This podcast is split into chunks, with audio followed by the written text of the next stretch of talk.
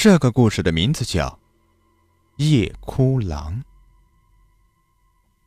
天黄黄，地黄黄，我家有个夜哭郎。过往的行人念一念，一觉睡到大天光。赵志成家门前的柱子上贴着这样一张纸条。最近，他遇到了一件烦心事儿，他的妻子生了一个儿子，白白胖胖的，非常可爱。赵志成给他取了一个乳名叫小智。这本来应该是一件喜事才对。但小智过了满月之后，每天晚上到了十二点就开始大哭，这哭声凄厉阴森，听得人头皮发麻。更诡异的是，每天到了凌晨一点，这哭声便停止了。一连过了几天，赵志成夫妻都没能找到原因，邻居已经找上门提意见了。这大晚上的，听到小孩子哭。谁都觉得瘆得慌。有个年纪大的大妈对赵志成说：“你家这个孩子，怕是看见了啥不干净的东西了，最好找人来看一看。”赵志成是不信这些的。也有人说，在墙上贴个纸条就能让小孩睡得安稳。赵志成心想，这也不是啥麻烦的事情，就贴了个纸条在外面。但这天晚上的十二点，小智的哭声还是准时的响了起来。赵志成一脸疲倦的看着婴儿床中的儿子，他已经很久没有休息好了。这时，赵志成忽然看到小智的脸上有一只满是褶皱的手在捏着他的脸。赵志成吓了一跳，揉了揉眼睛。那只手也消失不见了，但他心里还是心有余悸。到底是自己太累了产生了幻觉，还是真的有什么不干净的东西？他抱起了孩子，对着空气大骂道：“滚！你给我滚！滚出去！”赵志成心里也很害怕，但作为父亲，他必须保护好自己的孩子，不管是不是真的有什么不干净的东西。他这样的反应，倒是把妻子吓得不轻。妻子颤抖地问他：“阿成，怎么了呀？”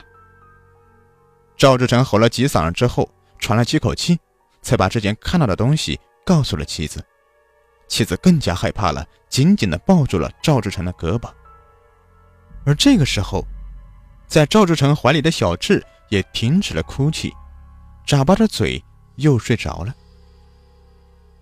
赵志成和妻子对视了一眼，都看到了对方眼里的惊惧。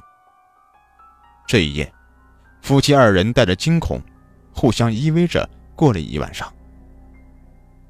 第二天，赵志成找人四处询问，打听到城西有个张婆婆，这才连忙带着孩子找了过去。张婆婆住在一个很老旧的房子里面，房子里面的光线十分阴暗。空气中还萦绕着一股香烛的味道。赵志成心里不觉多了几分紧张，也有些期待。看这表象，张婆婆应该是有些本事的。后生啊，有什么事吗？张婆婆暗哑的声音从阴暗处里传了出来。赵志成循声望过去，只见一个满脸褶皱的老太太正在看着他。这应该就是张婆婆了。张婆婆面容慈善，赵志成忽然便不紧张了。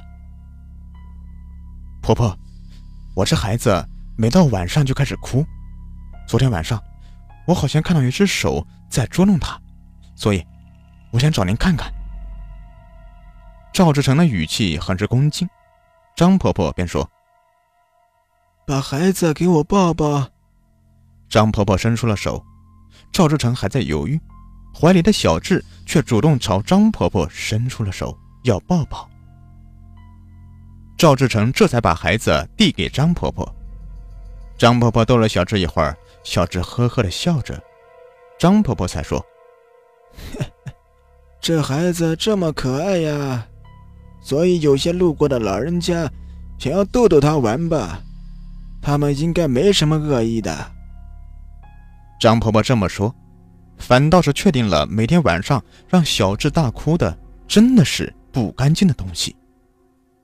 赵志成连忙说：“老人家，能有什么办法让他们不再骚扰我儿子吗？我已经十几天没有休息好了，这样下去……”对孩子的身体也不好。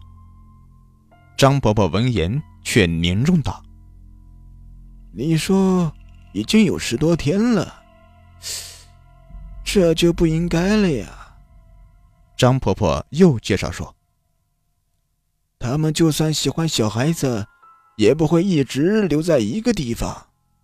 像这种情况啊，应该是不是过路鬼？”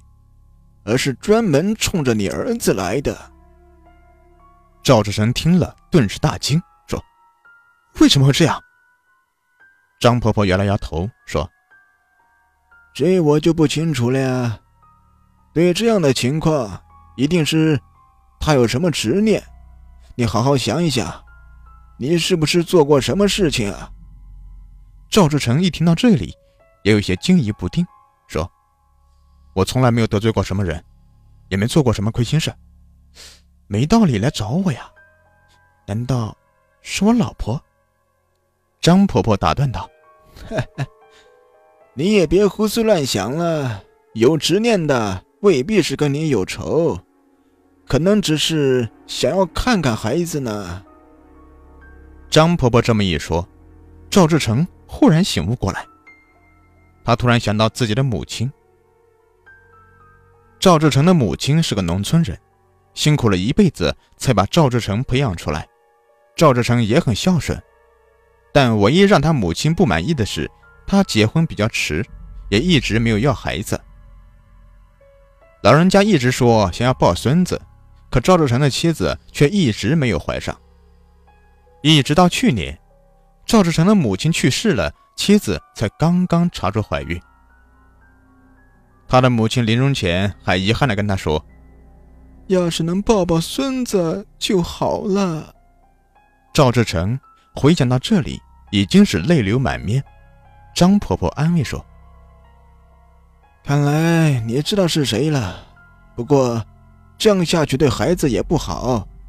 你最好是带着孩子回去祭拜一下，说清楚的话，他应该不会打扰你们的生活了，而且。”在天之灵还会保佑小宝宝的。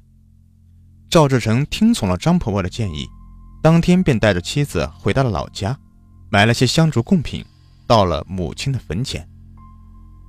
赵志成还没说话，就开始哽咽起来，想起自己母亲到死也没能抱一下孙子，更是十分愧疚。他声泪俱下的向着墓碑道歉，又说起了最近小智夜哭的事情。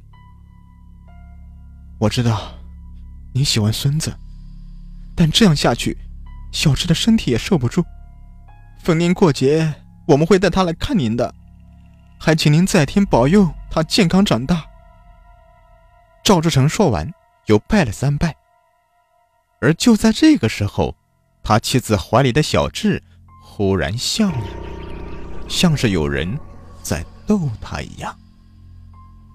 从那天之后。赵志成家里晚上再也没有婴儿的哭声了。